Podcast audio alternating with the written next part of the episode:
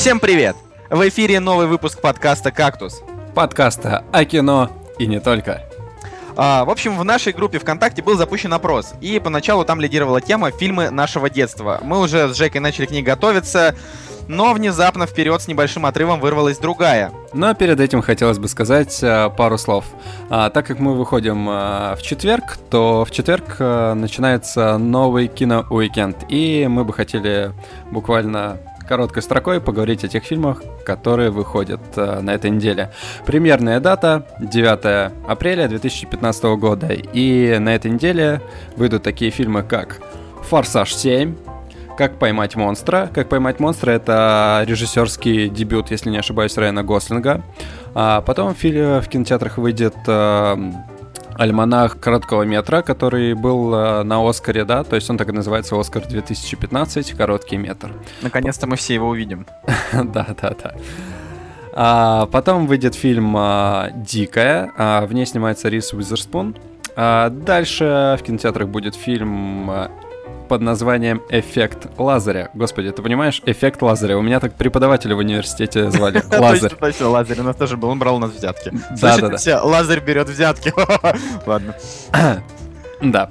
А, в общем, в этом фильме играет Оливия Уайлд, и это ужастик, вот, но Оливия Уайлд, она такая сексуальная теточка, поэтому, в принципе, из-за нее можно посмотреть этот фильм. А дальше выходит фильм, а, точнее, мультфильм «Гнездо, Гнездо дракона». А, какой-то непонятный мультфильм, а, в котором, над которым мы работали и в США, и в Китае, и во Франции, но выглядит это все как-то чересчур топорно. А, следующий фильм «Последние пять лет», США, мюзикл, там снимается Анна Кендрик, ну, это такой, знаете, стандартный, стандартный мюзикл, непонятно о чем, но он вроде бы как бы романтичный, и какая-то комедия, возможно, там присутствует.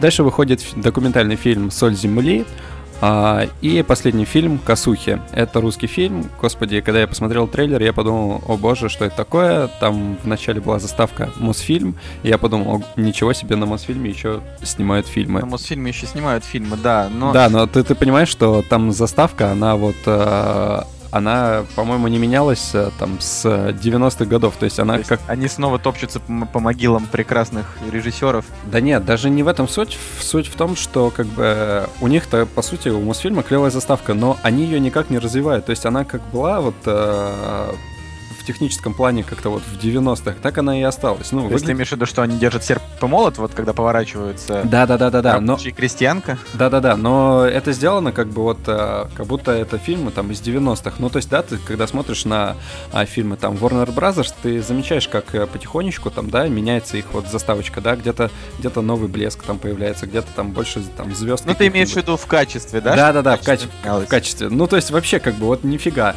А, соответственно, какие-то ужасные... Ну, это все я про фильм «Косухи» говорю. А, там какие-то ужасные звуки выстрелов, как будто этот фильм делали вообще, ну, просто, там, не знаю, какие-то студенты. Может быть, и так, может быть, их делали студенты. Но просто меня удручает тот факт, что, блин, Мосфильм некогда легендарная, да, студия, которая подарила нам кучу просто гениальных фильмов, комедий там и драм и так далее, как бы, а сейчас на ней снимается какой-то просто непонятный, непонятного качества продукт.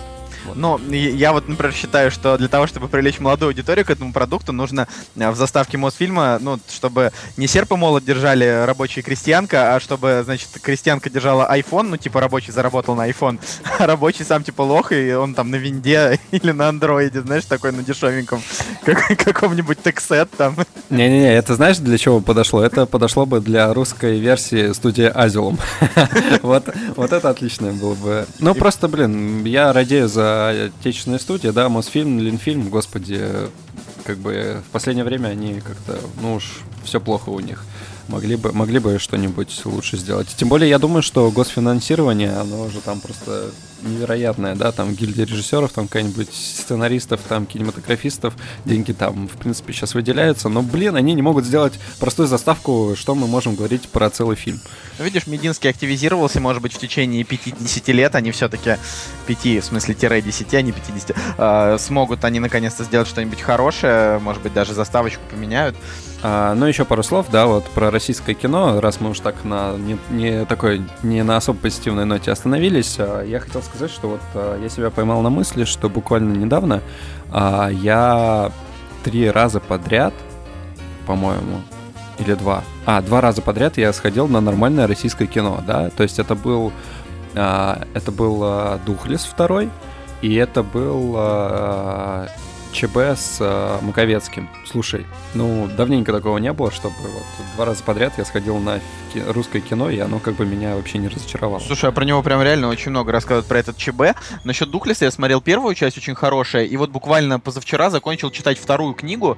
Э, как это ни странно, вроде как Минаева уже давно э, отправили в расход, но, как оказалось, чувак вот пишет книги, он написал Духлес 2 селфи, ну, то есть Да, да, да, звучит да, да. прям супер дерьмово, но фильм снят не по этой книге, поэтому если вдруг вам не понравился фильм, но интересна тематика, вы можете прочитать книгу, потому что она очень даже ничего. Ну и с другой стороны, если вам типа понравился первый фильм, вы можете посмотреть второй, потому что это прямое продолжение истории, Ну вот. да, да, которую, да, да. да, частично Минаев как бы нахватал в сценарии ко второй части, он нахватал своих предыдущих книг, такие как там Телки 2, вот там, в общем, история про то, как чел там после всего вот этого э, там происходящего в начале, э, в первой части он там э, стал дауншифтером, уехал там на острова.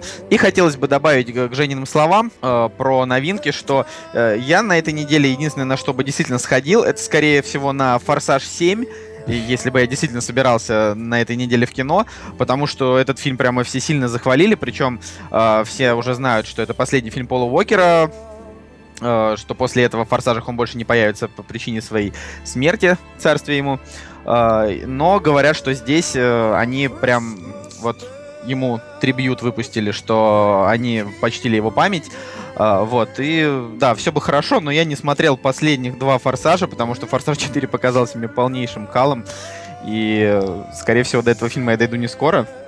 Но вы, маленькие любители гоночек, вполне сможете посмотреть этот фильм, и я думаю, что он вам даже понравится. Слушай, ну ты сказал про лю- любителей гоночек, но э, смотри, они в седьмой части убрали приставку Fast, да, и то есть оставилось только там Furious, да, Seven. А, то есть там уже, по сути, как бы гонок-то как, как таковых и особо-то и нет. То есть это уже просто какой-то винегрет из... там- Боевичок. да, боевичок, а, где лысые парни мочат друг друга.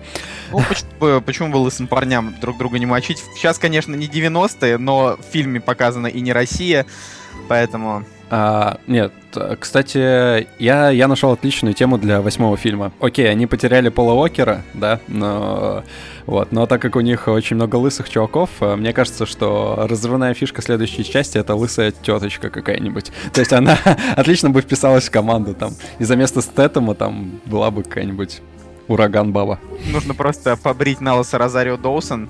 Розарио Доусон. Да, кстати, она Ага. бы налюляла. Да. Ну и заканчивая, да, заканчивая вот обзорчиком а, кино-уикенда, да, вот у нас а, в группе Hands of Friends Studio а, устраивается такое небольшое голосование в преддверии четверга, да, вот она устраивается в среду, а, и, соответственно, вот на данный момент проголосовало 22 человека, а, 22 человека, и, да, лидирует Форсаж 7, что довольно-таки, ну, в принципе, Ожидаемо. Ожидаемо, да. А, смотри, но вот у меня еще есть один вариант а, в голосовании. Ни одна картина не вызвала интереса. И вот за этот вариант проголосовало больше всего людей. То есть, в принципе, особо ничего такого стоящего-то как бы и не выходит. Но, опять же, последнее, да, а, четыре человека проголосовало за альманах вот а, анимации оскаровской. По трейлеру выглядит очень таки занимательно, и я думаю, что вот это, наверное, стоящая стоящая картина, на которую надо сходить. Я думаю, что, возможно, когда-нибудь в наших будущих выпусках, если мы станем классными и покорим э, рынок подкастов, мы расскажем вам обязательно про оскаровские короткометражки, даже не обязательно этого года, в принципе, потому что иногда встречается действительно очень стоящий короткий метр, который снимают там и Коины, и э, кто угодно, даже там тот режиссер, с которым мы сегодня вас познакомим, тоже поговаривают, собирается снимать короткометражку. И, кстати, спасибо всем, кто нас поддерживает. В нашей группе подкаста «Кактус» уже больше ста человек, постоянная обратная связь а, от людей, да, ура, ура! А, Мы очень рады, это действительно очень важно для нас. А, Вступайте, приглашайте своих друзей, а, будем развивать эту группу вместе. И когда в группе наберется 500 человек, мы разыграем пару билетов в кино. Ну, возможно, это будет кинотеатр художественный, возможно, какой-нибудь другой. А, В конце концов, э, это уже не так важно, но билеты мы разыграем для жителей Санкт-Петербурга. А, Так что вступайте, возможно, это будет каким-то дополнительным стимулом, хотя не то чтобы супер большой стимул, но будет приятно. Да, но билеты на самом деле не простые, да. Если это будет кинотеатр художественный, то лично от меня это будут э, VIP-билеты, потому что в художке очень клевый VIP-зал, и я думаю, что мы должны как-то поощрить наших лучших э, там слушателей, поклонников. Самых, самых активных. Да, самых активных, да. А вот. VIP, а VIP-залы это очень круто, потому что туда можно прийти со своей мадам, или же вы гетеросексуал так, так, со, все, хватит, со своим... хватит, хватит рекламировать кинотеатр художественный, они еще пока, они еще пока и так без нас неплохо живут, вот, да. А, в общем, недавно слушал другие подкасты, нашел очень качественный подкаст, который называется «Отвратительные мужики». Там ребята действительно об интересных вещах разговаривают из игровой индустрии, э, вот, но у него, у этого подкаста есть большая проблема. Эти парни не смогут дать послушать подкаст своим бабушкам, потому что там очень много мата и поднятых тем, которые будут старшему поколению непонятны, типа там анальный секс, который они обсуждали 40 минут. Э, это ужасно. Первый подкаст, который полюбит ваша бабушка кактус. Ну вот, а и в нашей группе был запущен опрос, в котором принял участие больше 50 человек. А, там были э, две темы, которые не связаны с режиссерами, и одну я добавил совершенно случайно, потому что нужно было три варианта для голосования. Я не хотел этого делать, потому что в предыдущих выпусках мы разговаривали про режиссеров, э, посвящали целый выпуск им, то есть это был Кевин Смит и Вуди Аллен. А, в этот раз, я думал, мы поговорим о чем-нибудь э, таком более общем, а, но но вы захотели этого, ребята. Так что сегодня мы будем разговаривать про барабанная дробь, Тарантино Квентин. Тарантино Квентин, да. Прекрасный режиссер. Каждый раз мы говорим это слово, что он прекрасный, потому что мы не говорим о плохих, о плохих режиссерах. А, Квентин Тарантино — это американский чувак, который совершенно несерьезно относится ко всему окружающему, но наиболее серьезно относится к тому, что он делает. Для него фильмы, которые он снимает, это его жизнь. Да, слушай, ну он вызывает у меня огромное уважение в плане того, что он такой человек, который, да, вот с детства он там плохо учился в школе, там, да, как-то в школу не вызывало у него интереса, как бы, и он родил только кино, там, пытался писать какие-то сценарии, устраивался в, там, в кинотеатры работать, в видеосалоны, да, то есть, как бы, человек, который был предан какому-то своему делу, цели, да, и в итоге у него все получилось. Да, у него все получилось как раз-таки э, потому, что он с самого детства болел кинематографом, он смотрел очень много э, разного странного авторского кино, ему нравились э, совершенно разные режиссеры с разными стилями, э, ему очень нравились э, фильмы категории Б, Grindhouse, э, который сейчас снимается, он даже позже посвятил э, своей этой любви целый проект, э, вот, и да, он действительно устроился работать э, устроился работать в видеосалон. А, в видеосалоне он брал эти кассеты одну за другой, засматривал их, пытался и даже снимал свои короткометражки, которые были, ну, естественно, популярны среди его друзей, но никуда не выходили. И вот однажды, однажды дядька просто решился, собрал бюджет, познакомился с нужными людьми и выпустил фильм «Бешеные псы» в 92 году. А, слушай, ну как, как он собрал бюджет, да? То есть он же до этого писал сценарий и продавал их, да? И продал он а, сценарий, по-моему, там Оливеру Стоуну до этого, до того, как он снял «Бешеных псов», если не ошибаюсь. То есть он продал Оливеру Стоуну, Тони Скотту, а впоследствии по этим сценариям а, они сняли как бы фильм. Да, вот. они сняли фильм, и была, была еще такая тема, что а, «Прирожденный убийца», который снял Оливер Стоун, а, в первоначальном варианте был более мрачный, а, потому что Тарантино, он вообще, ну, страдал и до сих пор страдает излишним мрачником а, на грани фола, то есть это иногда и смешно, иногда чересчур тяжело смотреть. Но в «Прирожденных убийцах» он написал такой сценарий, что Оливер Стоун подумал, классно, дай-ка я его переделаю, и полностью его переделал. В итоге Тарантино отказался отказался от э, авторства сценария, и они э, назвали его там по мотивам, что по мотивам Квентина Тарантино его сценария, и даже в титры его не запихали по его собственному требованию. Mm-hmm. Да. Вот. Ну и, соответственно, да, вот он э, распродавал свои сценарии к фильмам, и тем самым он сколотил какой-то небольшой бюджет на, на «Бешеных псов», но этих бы денег не хватило, если бы этим сценарием а, не заинтересовался актер, а, актер под именем Харви Кейтл. Вот. А ему очень понравился этот сценарий, и когда он а, проявил свой интерес, то как бы фильм а, получил финансирование ну, с каких-то других людей, вот, потому что у проекта уже был какой-то известный актер. Да, и Тарантино говорил о том, что ну, когда он, когда Харви согласился, Тарантино был в шоке, потому что он э, там любил его актерскую игру в предыдущих работах, к тому моменту Харви Кейтель был уже уже достаточно известный голливудский актер, и поэтому для него это было таким прям счастьем и большой удачей. Да, вот. да, я согласен. Отличный актер. Я на самом деле с ним э, посмотрел э, еще фильм. Он назывался а, плохой полицейский, если не ошибаюсь, или плохой лейтенант. Да, плохой лейтенант. А, отличный фильм. Вот те, кто не видел, я советую посмотреть, а, потому что он тоже заставляет задуматься. Да, в настоящее время последний фильм, где я видел Харви Кейтеля, это прекрасная эпизодическая роль в фильме «Отель Гранд Будапешт», где он играет. да, да, да, да. да стар старожилу в тюрьме, и они все вместе с главным героем разрабатывают план побега. Э, в общем, я посмотрел, я сначала даже не узнавал, я принципиально не смотрел список актеров, прежде чем смотреть «Отель Гранд Будапешт», а, и когда я его увидел, это было для меня очень приятное удивление, потому что, ну, фильм в целом получился совершенно великолепным, но там еще и оказался Харви Кейтель, и я подумал, ну куда уже круче. Вот.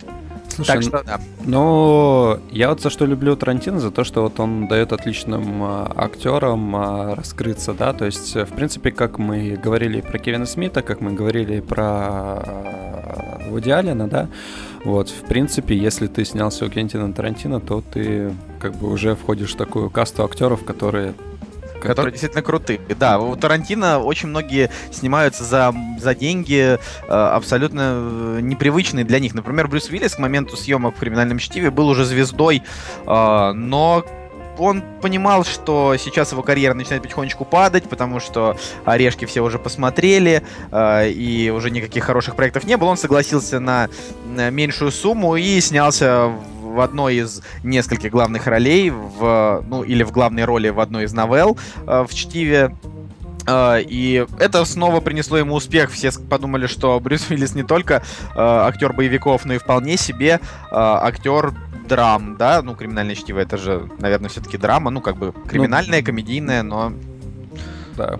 Но Чер- чер- ну, черная комедия я бы ее назвал. Еще. Черная комедия. В общем, это многожанровый фильм, но сегодня, сегодня мы не будем обсуждать криминальное чтиво. Мы с Женей пообщались и подумали, что слишком попсовые фильмы э, обсуждать э, довольно-таки глупо, потому что вы и так их все смотрели. Если вы не смотрели, то ну, посмотрите. Это как, э, знаете, там все смотрели «Красотку» с Джулией Робертс, Ричардом Гиром. Вот то же самое там. Все смотрели «Криминальное чтиво». Так что если вы его еще не видели, то это будет для вас очень приятным удивлением приятным сюрпризом. А, ну вот, и мы решили познакомить вас э, сегодня с теми фильмами Тарантино, которые, возможно, вы не смотрели, потому что а, они чуть-чуть блекнут на фоне его основных хитов, а, и а, вы могли про них не услышать или как-то пропустить их мимо себя, но они тоже достойны внимания. Да, и один из таких фильмов э, Джеки Браун, и самое смешное, что я его не смотрел, вот, поэтому ты сегодня о нем расскажешь.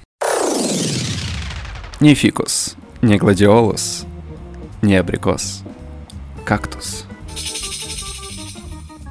Итак, первый фильм это «Бешеные псы».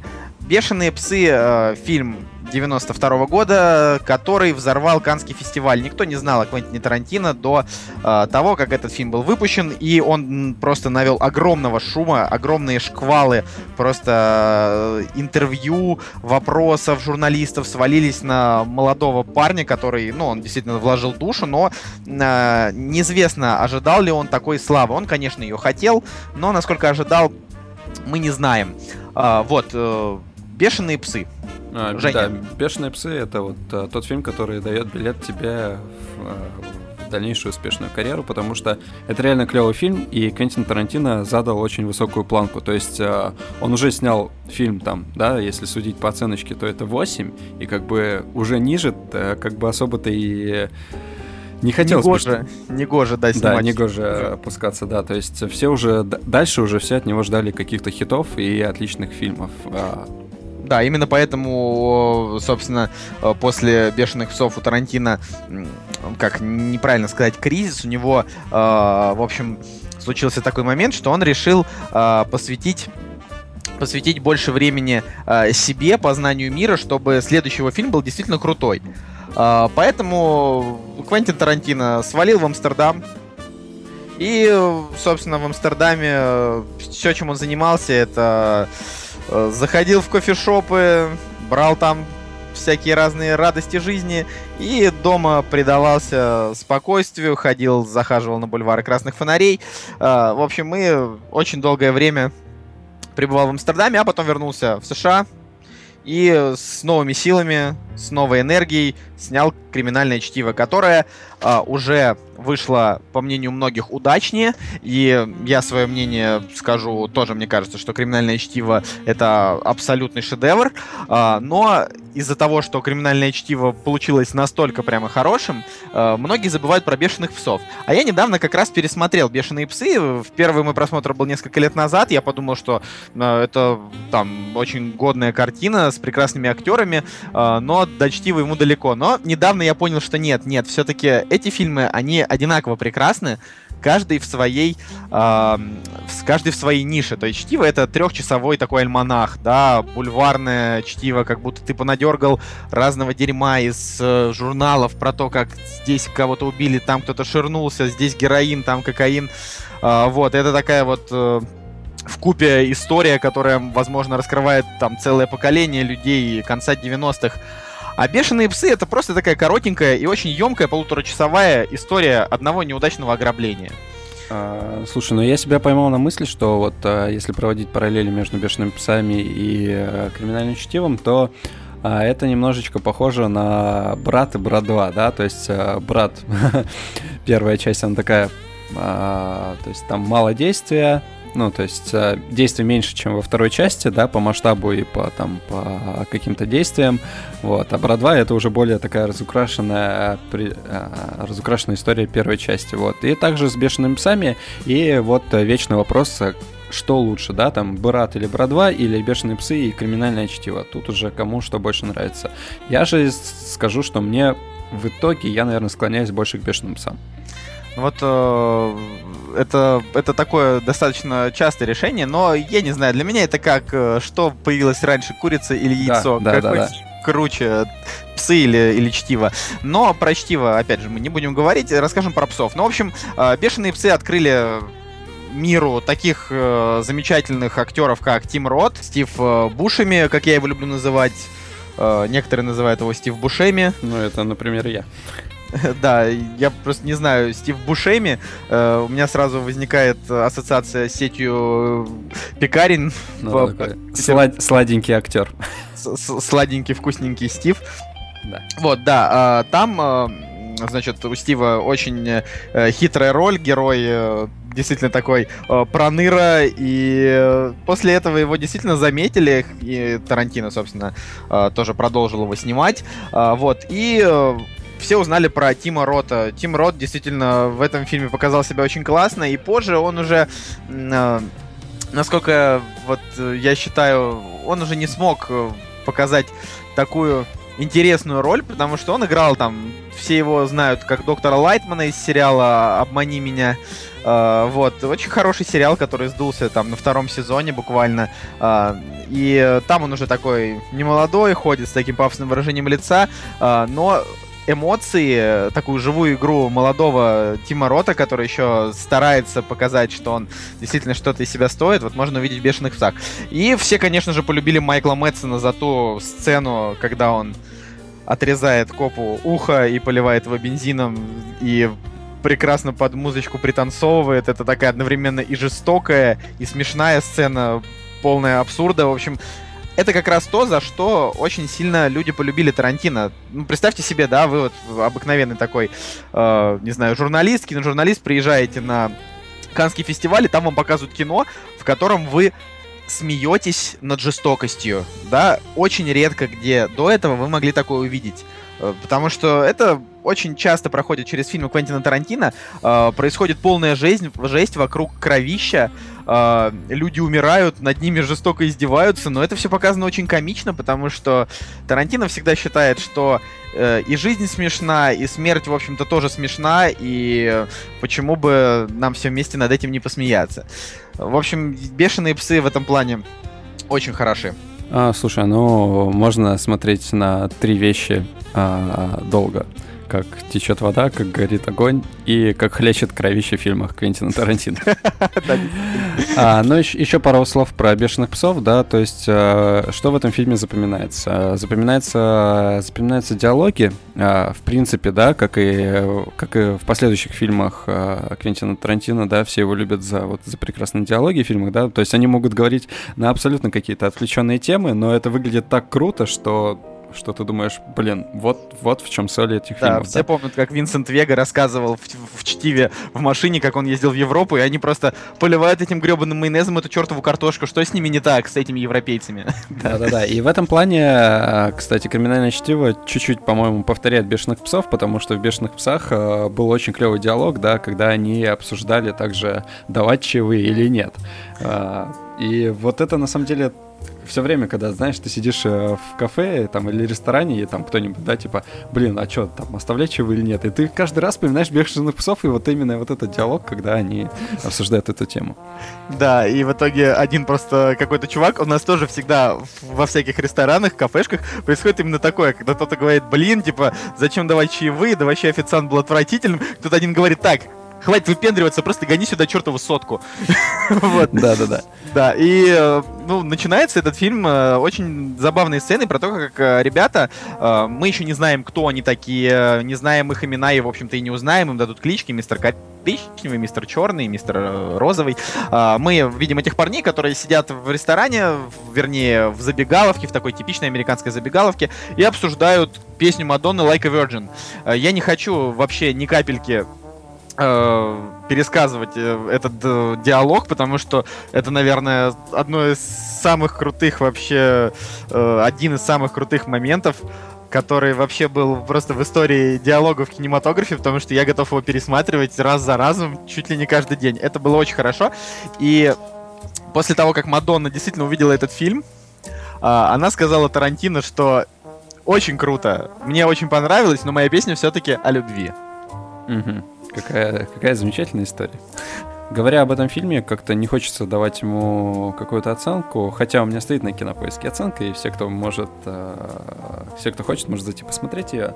Но в данном случае мы говорим о хорошем кино, и, в принципе, каких-то изъянов у него нет. Это просто, это просто то, что нужно посмотреть, э, и как бы это не будет лишним. То есть поэтому, вы... Э, да, поэтому бегом выключили порнушку и включили бешеных псов.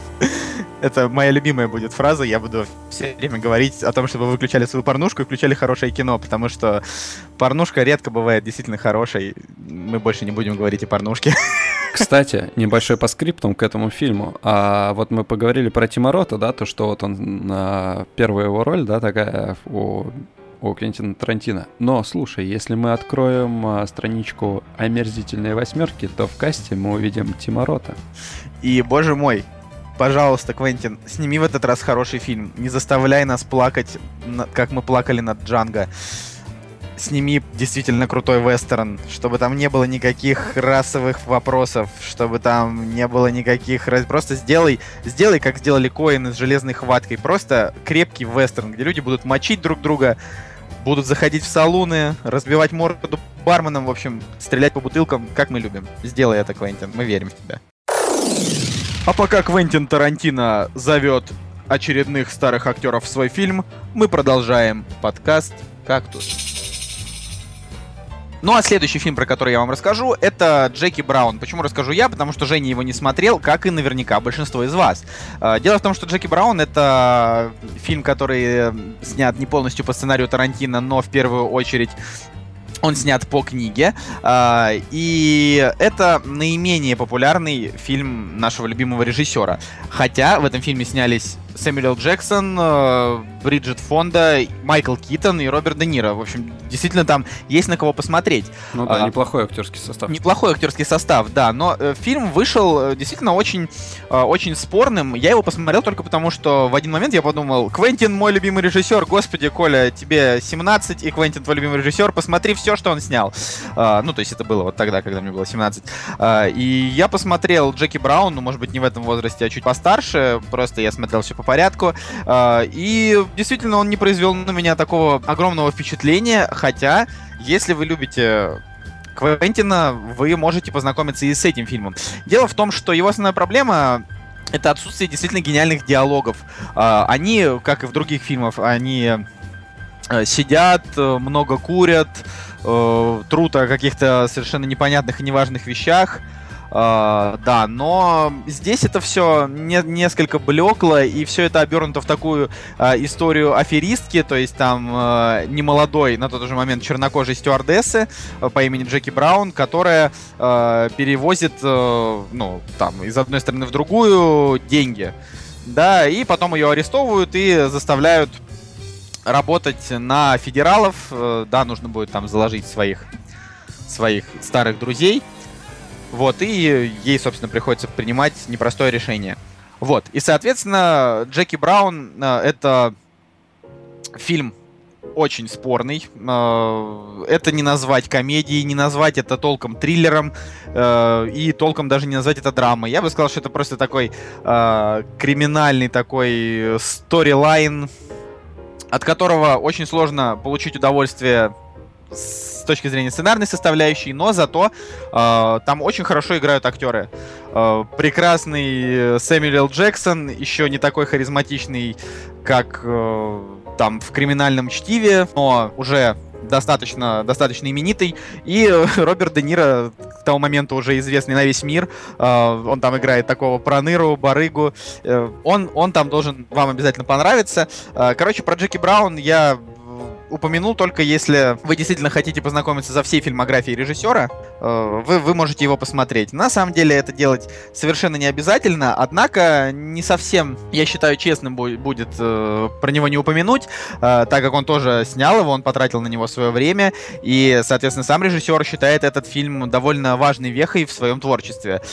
Другое дело это то, что когда режиссер отходит от своей привычной тезину, ну, знаете, когда вы уже знаете, что э, будет клевое кровище, будут клевые диалоги, монологи, э, будет много всякой разной э, отличной жести, да, вы ждете от фильма именно этого, но когда вы это не получаете, вы начинаете расстраиваться, э, вы начинаете э, думать, что там режиссер скатился и так далее, э, но это не так. Это не так. Большинство киноманов, э, таких действительно э, упоротых ребят, которые смотрят в день по три фильма, они считают, что Джеки Браун это как раз-таки лучшее, что снял Тарантино, потому что, по их мнению, это то, где он э, не скатывается в мейнстрим, вот, а то, где он как раз такой, какой он есть.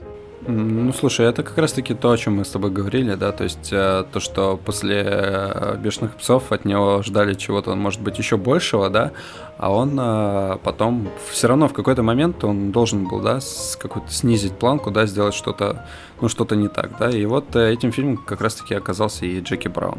Да, это, конечно, немножко жалко, что так вышло, но, с другой стороны, у Квентина Тарантино дела идут э, очень хорошо, и после этого шли очень хорошо, и до сих пор он э, каждым своим фильмом ставит новые рейтинги по популярности. У Квентина Тарантино есть э, особый почерк, который мы уже упомянули, что там жестокость, диалоги, монологи. Э, вот. И еще один из таких моментов, э, который заметит его постоянный зритель, это любовь к женским ногам. Э, Женя об этом не знал, не знаю почему не заметил, скорее всего, ты просто невнимательный засранец и сидишь в смартфоне, пока смотришь фильм. что делать нельзя. Вот. Но на самом деле, да, очень часто персонажи Тарантино, они рассматривают женские ступни. То есть, понимаете, фуд-фетиш это не когда там именно там смотришь, там, не знаю, на все ноги, там, на колени, там, не знаю, на бедра, да. Э, очень большое внимание уделено именно ступням, пальцам ног, что вот они там, не знаю, и излучают какую-то определенную сексуальность. Ну, в общем, это фетиш. Фетиш, как мы понимаем, это на любителя. В общем, Тарантино, он как раз любитель. Например, в фильме «Доказательство смерти» герой Курта Рассела, он очень-очень долго, была прям действительно долгая сцена в фильме, когда он рассматривал, э, рассматривал ногу, э, то есть там две, две ноги торчали из машины, то есть там девушка дремала в машине и вытащил ноги из, из окна. Э, и он значит, рассматривал со всех сторон, чуть ли не принюхивался, и потом он так едва дотронулся и как бы и скрылся, чтобы она не запалила. Это, это очень забавно, и такие сцены, они не имеют абсолютно никакого смысла, не несут никакой социальной подоплеки, просто это для того, чтобы для того, чтобы мы понимали, что Тарантино любит женские ножки.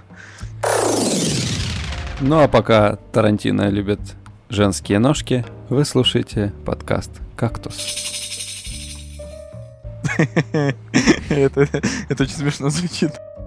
В 2007 году на свет а, появился Grindhouse, а, который включал в себя две картины «Доказательство смерти» и «Планета страха».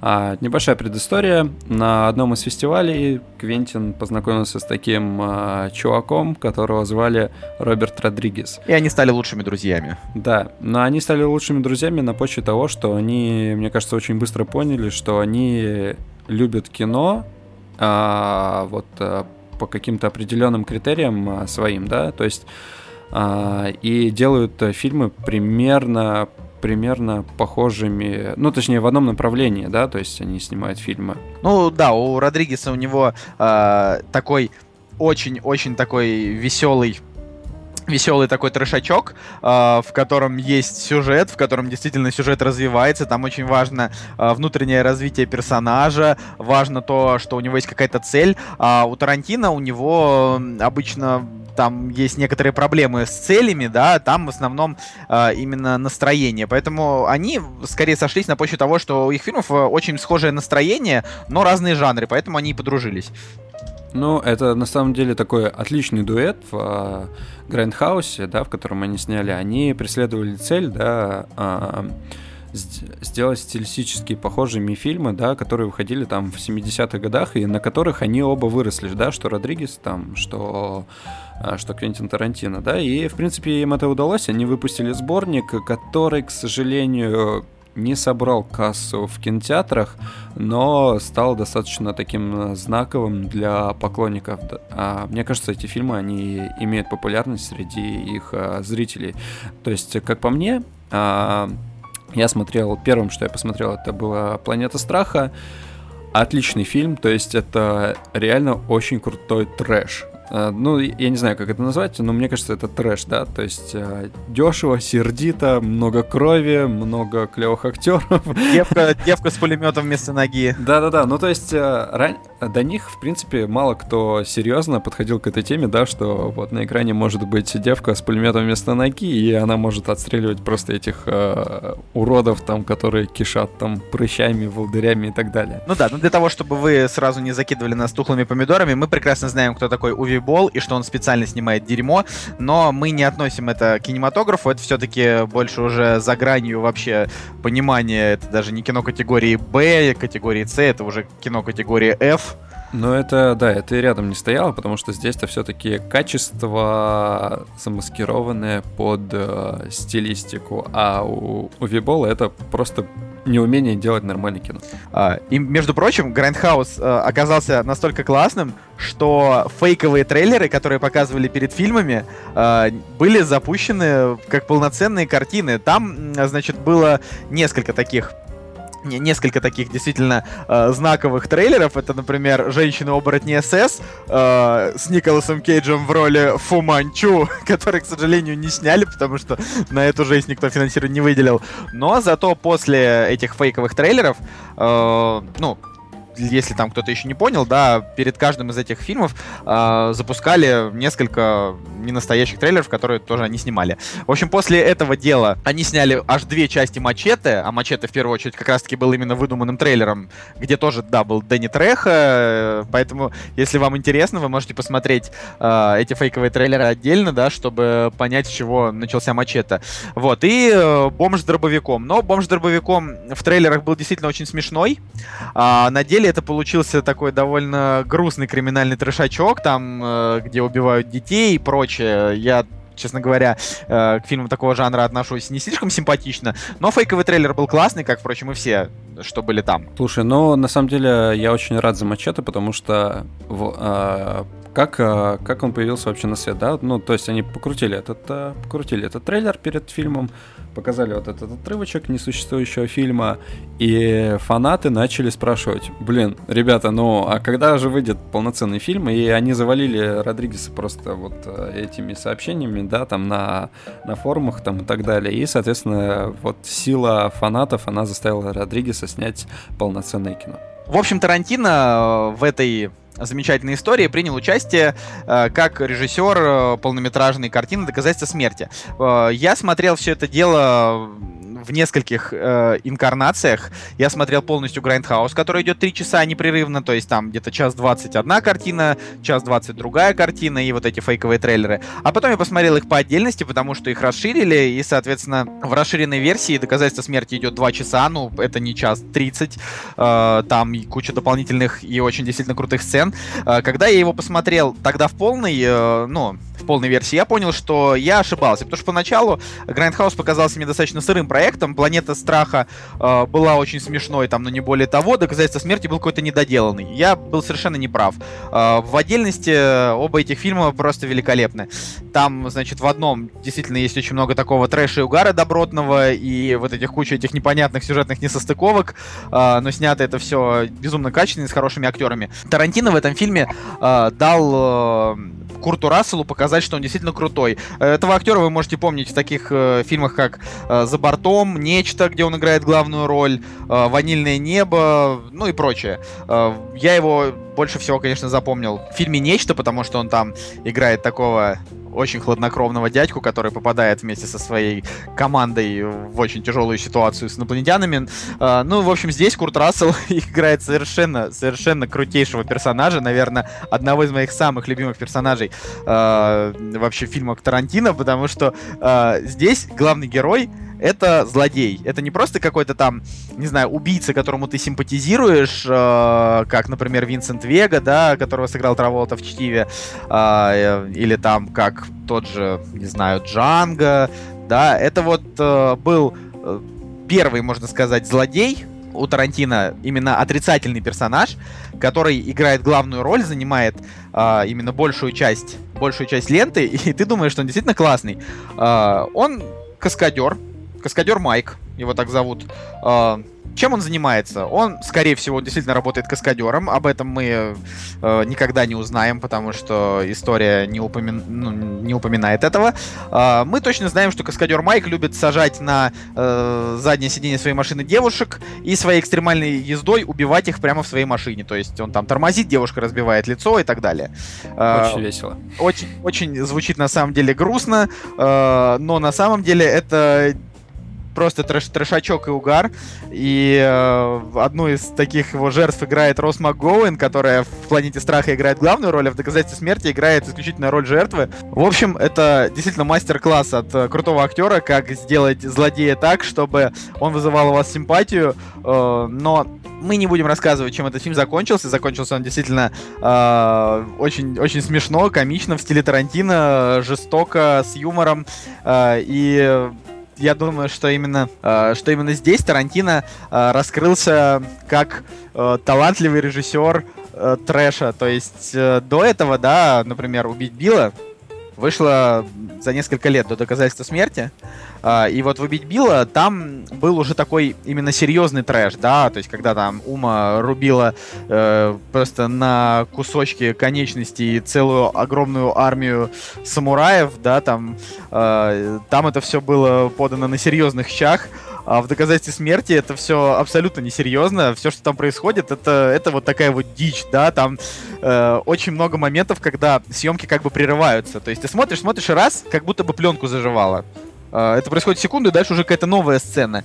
И э, это совершенно не теряет нити повествования, ты понимаешь, что это просто режиссерский прием, э, но здесь это, это полный восторг, и я на самом деле э, решил даже, что когда я буду жить в своем огромном особняке, э, в моем, в моем кабинете, где я буду, значит, писать э, гениальные сценарии и книги, э, будет висеть большой плакат доказательства смерти с этой крутейшей машиной и с черепом. Э, вот, и вообще, а, one love. А, вообще, желание посмотреть э, доказательства смерти происходит от двух вещей. Первое, это когда ты смотришь на постер этого фильма, безумно крутая машина, на фоне которой написано Курт Рассел, просто Курт Рассел в фильме Квентина Тарантино «Доказательство смерти», которое написано красными буквами и на заднем фоне э, дамочки. Но это реально, это реально круто. Круто сделано. Не знаю, очень клевый постер. Ну и, соответственно, да, соответственно, актеры, опять же, Курт Рассел, он а, вызывает неподдельный трепет, а, потому что это реально клевый актер, и душа радуется, когда вот он попадает в руки к отличному режиссеру. Очень рад за него, и, кстати, опять же, Курт Рассел будет играть в «Омерзительной восьмерке». Да, вы, кстати, заметили, что Квентин Тарантино очень любит вытаскивать из забытия известных старых актеров. Например, «Выбить Билла» э, нам блистал как раз-таки в роли Билла Дэвид Кэрродайн, который впоследствии очень комично в жизни умер, в отличие от фильма. Да? В фильме он умер так, что у меня две скупые мужские слезы прокатились по лицу. Э, значит, в жизни все было намного намного комичнее. Почитайте в интернете, это об, об этом неприлично разговаривать в подкастах, там уже нас могут слушать ваши бабушки. Вот. Э, и, соответственно, Курту Расселу он дал роль здесь, и вот, э, опять же, он дает ему роль в восьмерке, да, которая, бог знает, когда еще выйдет, но мы ее все с нетерпением ждем. Вот, и еще, конечно, нужно упомянуть про прекрасных женщин, да, которые в доказательстве смерти дали жару и э, наваляли значит, э, каскадеру Майку. Это самый запоминающийся из них это Розарио Доусон, которую мы любим по фильмам Кевина Смита и э, вообще в целом это совершенно прекрасная женщина с э, очень классной фигурой, и она очень любит всем показывать в кино, насколько у нее классная фигура. И Мэри Элизабет Уинстед, она играет такую молоденькую, глупенькую девочку. Вы ее, наверное, помните по фильму «Скотт Пилигрим против всех». Да, Скотт Пилигрим против всех. Да, ух. любимый, любимый фильм, любимый фильм Жени и один из тоже моих любимых фильмов. Вот, ну там у нее, конечно, роль побольше, чем здесь, но тем не менее, внимание это тоже достойно. На самом деле, если бы я сейчас жил а, скажем, в 70-м году и вышел бы доказательство смерти, и я бы пришел к своим друзьям и сказал, ребята, такое дерьмо видел отборное, просто вот как надо вот прям вот супер. Uh, но сейчас, так как мы живем в 2015-м, приходится uh, как бы относиться к этому именно с точки зрения все-таки такого уже пост постэпохального, да, кино, поэтому «Наказательство смерти» — это действительно очень крутая грандхаусная картина категории «Б». Да-да-да.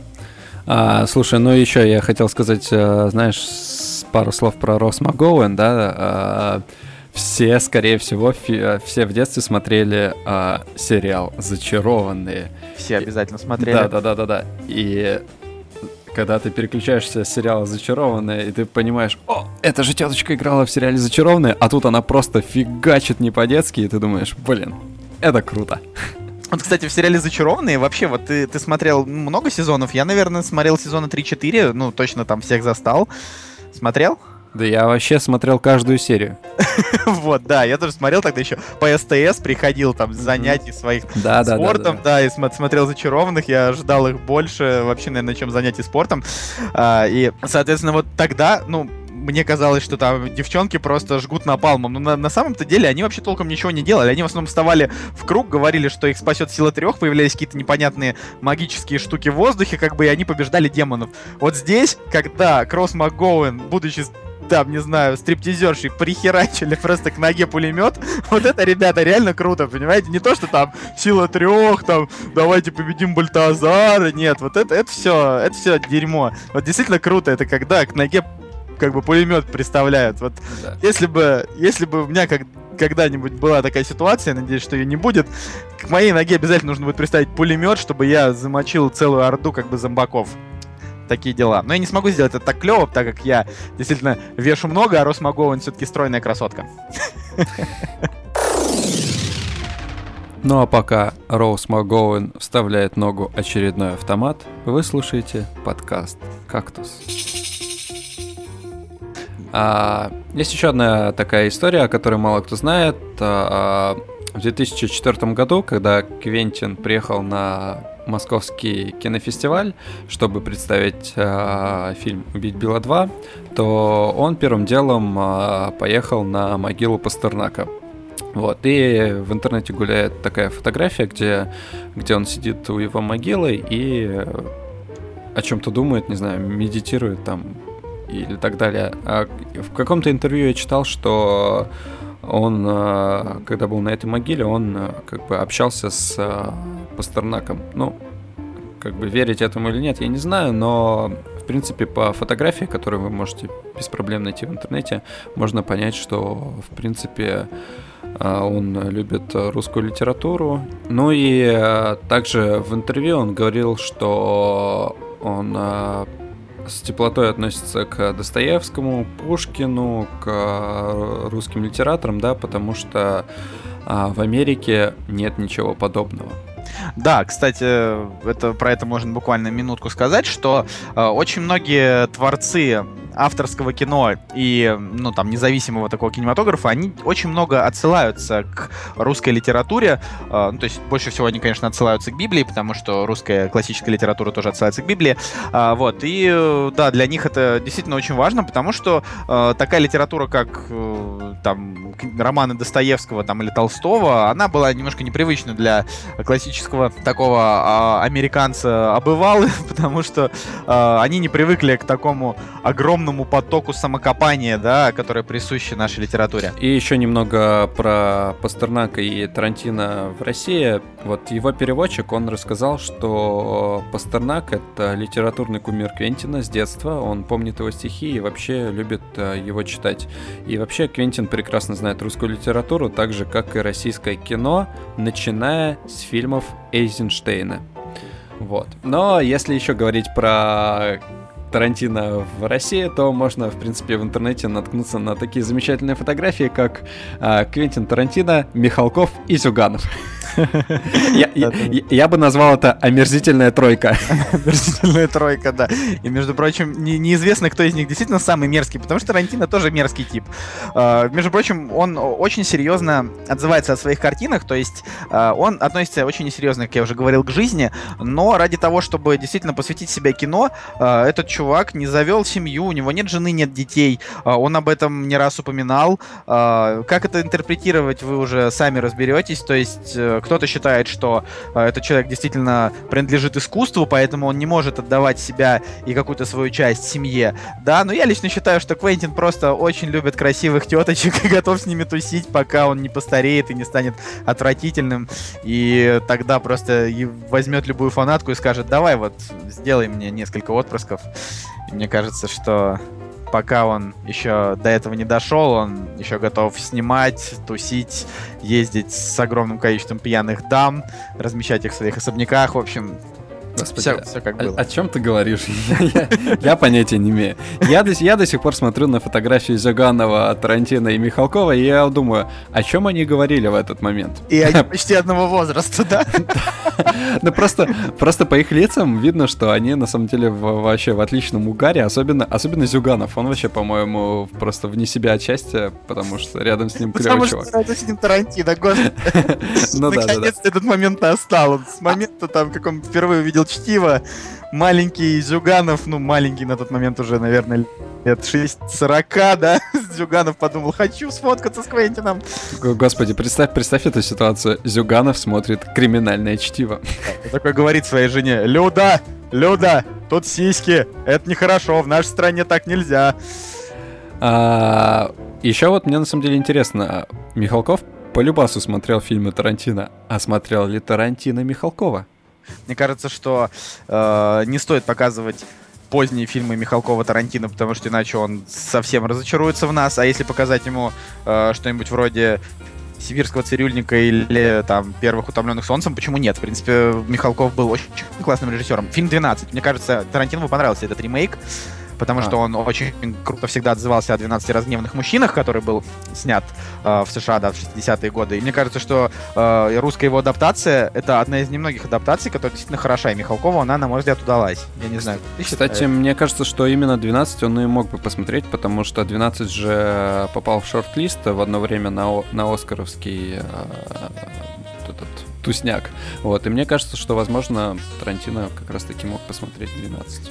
Ну, у Квентина Тарантино вообще сами по себе вкусы достаточно специфичные. Он э, каждый год представляет свой э, список любимых э, фильмов года, и в конце там 2014 года э, его любимым фильмом был э, там израильский фильм, там что-то Волчья яма. Я не помню, как он называется, и мне очень стыдно перед вами, ребята, но э, это не из тех фильмов, на которые стоит действительно обращать внимание, но Квентин любит это, потому что он не изменяет себе и все так же смотрит э, разный низкобюджетный артхаусный трэш.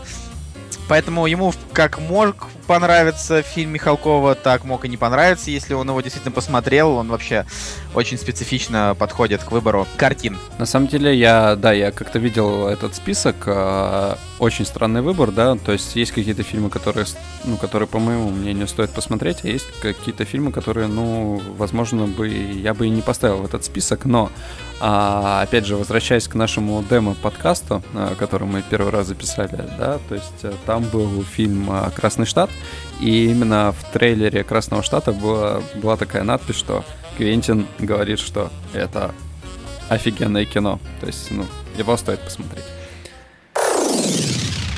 Не фикус, не гладиолус, не абрикос, кактус. Вот, ну и в двух словах, э, для того, чтобы, может быть, э, оживить ваши воспоминания о детстве, Квентин Тарантино, э, когда писал сценарий, когда уже подружился с Родригесом, они совместно замутили очень клевый фильм «От заката до рассвета». Вот, ну и для того, чтобы немножко оживить ваши детские воспоминания, хотелось бы просто сказать вам, ребята, посмотрите от заката до рассвета, если вы его давно не пересматривали. Вспомните те моменты, когда вы садились чаечком или с горячим цикорием перед телевизором и смотрели этот фильм. А, это действительно веха в кинематографе, очень классный проект а, Родригеса и Тарантино. Они к тому моменту уже подружились, и Тарантино написал сценарий для этого фильма и даже сыграл в нем одну из главных ролей, одного из двух братьев Гекка, более безумного и трэшового. А, собственно, если вы вдруг по какой-то причине его не смотрели, или вы просто не помните э, этот факт, э, то тогда, можно сказать, это шанс для вас узнать для себя что-то действительно крутое, ну или просто, не знаю, пересмотрите пересмотрите какие-то оттуда знаковые моменты. В общем, Тарантино там сам по себе очень хорош как актер. Он в некоторых своих фильмах действительно появляется, там он появляется в Чтиве, он появляется в Джанго, э, но там он обычно играет действительно маленькие эпизодические роли. Э, вот «Заката до рассвета» — это фильм, который он не режиссировал и в котором он действительно сыграл одну из главных ролей. Э, он действительно очень хороший актер, э, играет он абсолютно такого кривого, убитого и упоротого чела, э, и получается это у него хорошо, потому что он эти образы сам всегда прописывает с большой любовью, то есть если он написал, что значит этот герой должен быть неадекватным, значит если он его играет, он абсолютно неадекватный это то, за что мы его и любим. А, ну и последние фильмы, о которых э, мы бы хотели сказать, э, буквально короткой строкой, это «Бесславные ублюдки» и...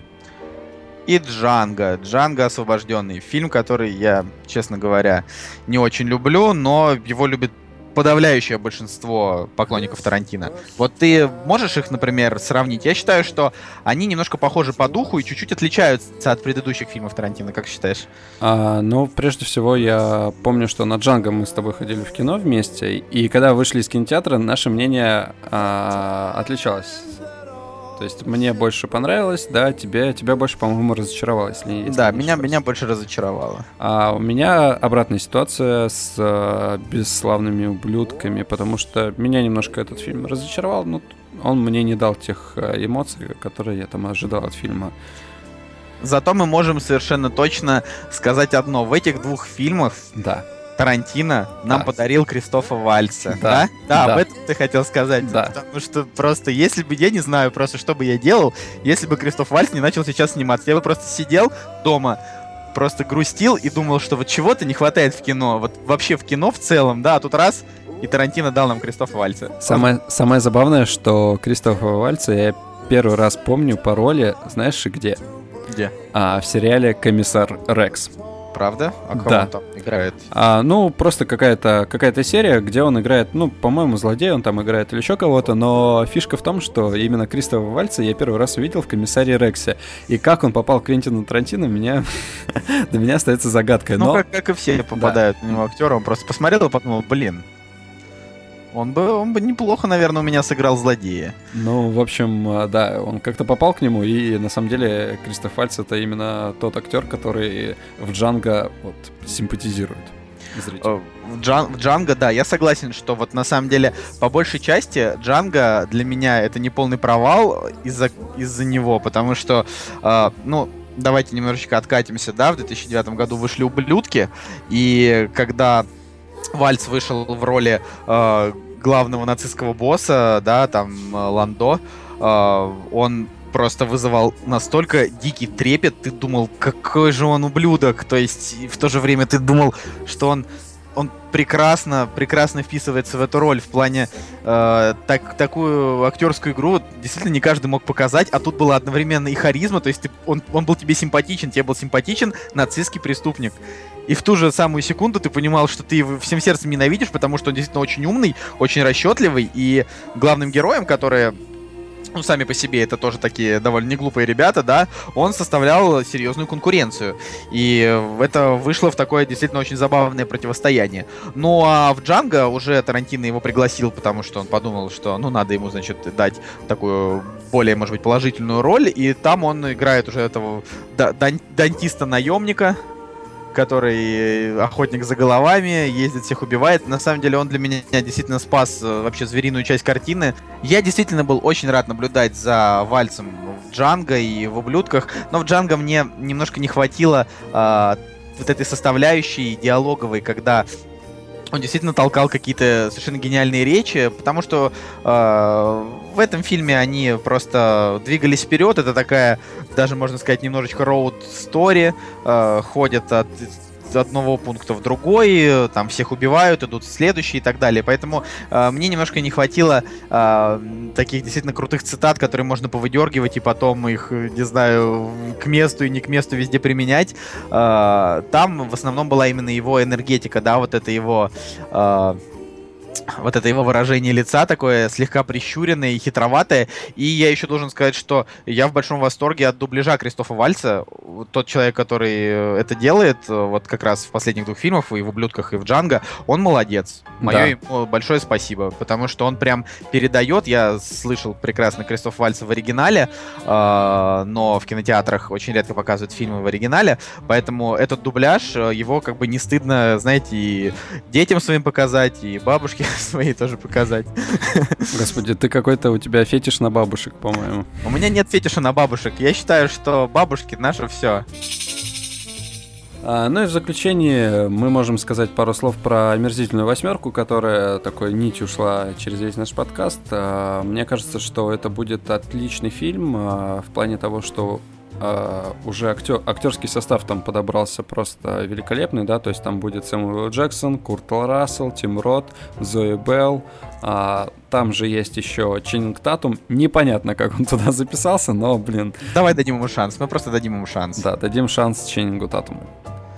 Uh, да, я, естественно, я жду каждого фильма Тарантино как своего личного праздника, и я надеюсь, что вы в этом меня тоже поддерживаете, потому что, ну, Тарантино действительно один из немногих режиссеров американских, когда ты э, вот сидишь и прям вот заходишь на сайт и понимаешь, ну скорее бы уже, скорее. Вот как э, у меня бывает в фильме Финчера, как у многих бывает в фильме Нолана, э, как, э, опять же, у большинства бывает, ну именно поклонников бывает в фильме Кевина Смита. Про Вуди Алина, про который мы говорили в прошлый раз, не хотелось бы говорить, что мы прям супер ждем, потому что он выпускает фильмы быстрее, чем мы успеваем их посмотреть.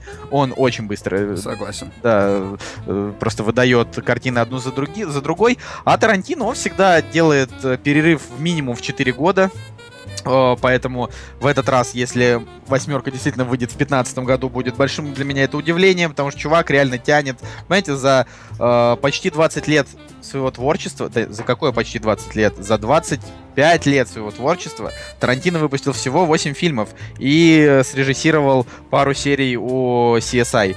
Э, поэтому э, будем надеяться, да, что этот фильм выйдет хорошим, он действительно сделает из него вестерн, а не э, гид по расизму и антирасизму. А, ну, видишь, э, там просто был спагетти вестерн, а омерзительная восьмерка все-таки, я так понял, она именно как вестерн у него идет, потому что в интернете есть сценарий, который, да, утек, там был большой скандал а, по этому поводу, потому что он, по-моему, даже хотел отменить съемки этого фильма. Вообще это идиотизм. Я принципиально никогда не читаю утекший сценарий. Зачем? Ну это верх задротства. Да, но, соответственно, как я понял, да, там по комментариям в интернете, что это именно будет э, вестерн с минимумом действия, с максимальным количеством диалогов, и еще этот фильм он э, снимает на пленку, и причем в каком-то там ультра широком формате, если не ошибаюсь. То есть э, я видел какие-то тестовые кадры, и картинка там выглядела просто ну, великолепно. В общем, спасибо всем, кто нас сегодня слушал. Э, напоминаем, что это был «Кактус», подкаст о кино и не только. Э, вступайте в нашу группу ВКонтакте, э, регистрируйтесь на подстере, ставьте нам стрелочки вверх, рассказывайте своим друзьям, ждите новые выпуски. Мы будем стараться не прерывать нашу традицию и выпускать по четвергам, как и планировалось все изначально. С вами был подкаст «Кактус» и Женя Москвин. И Николай Солнышко. Встретимся в следующий четверг. Пока. Пока.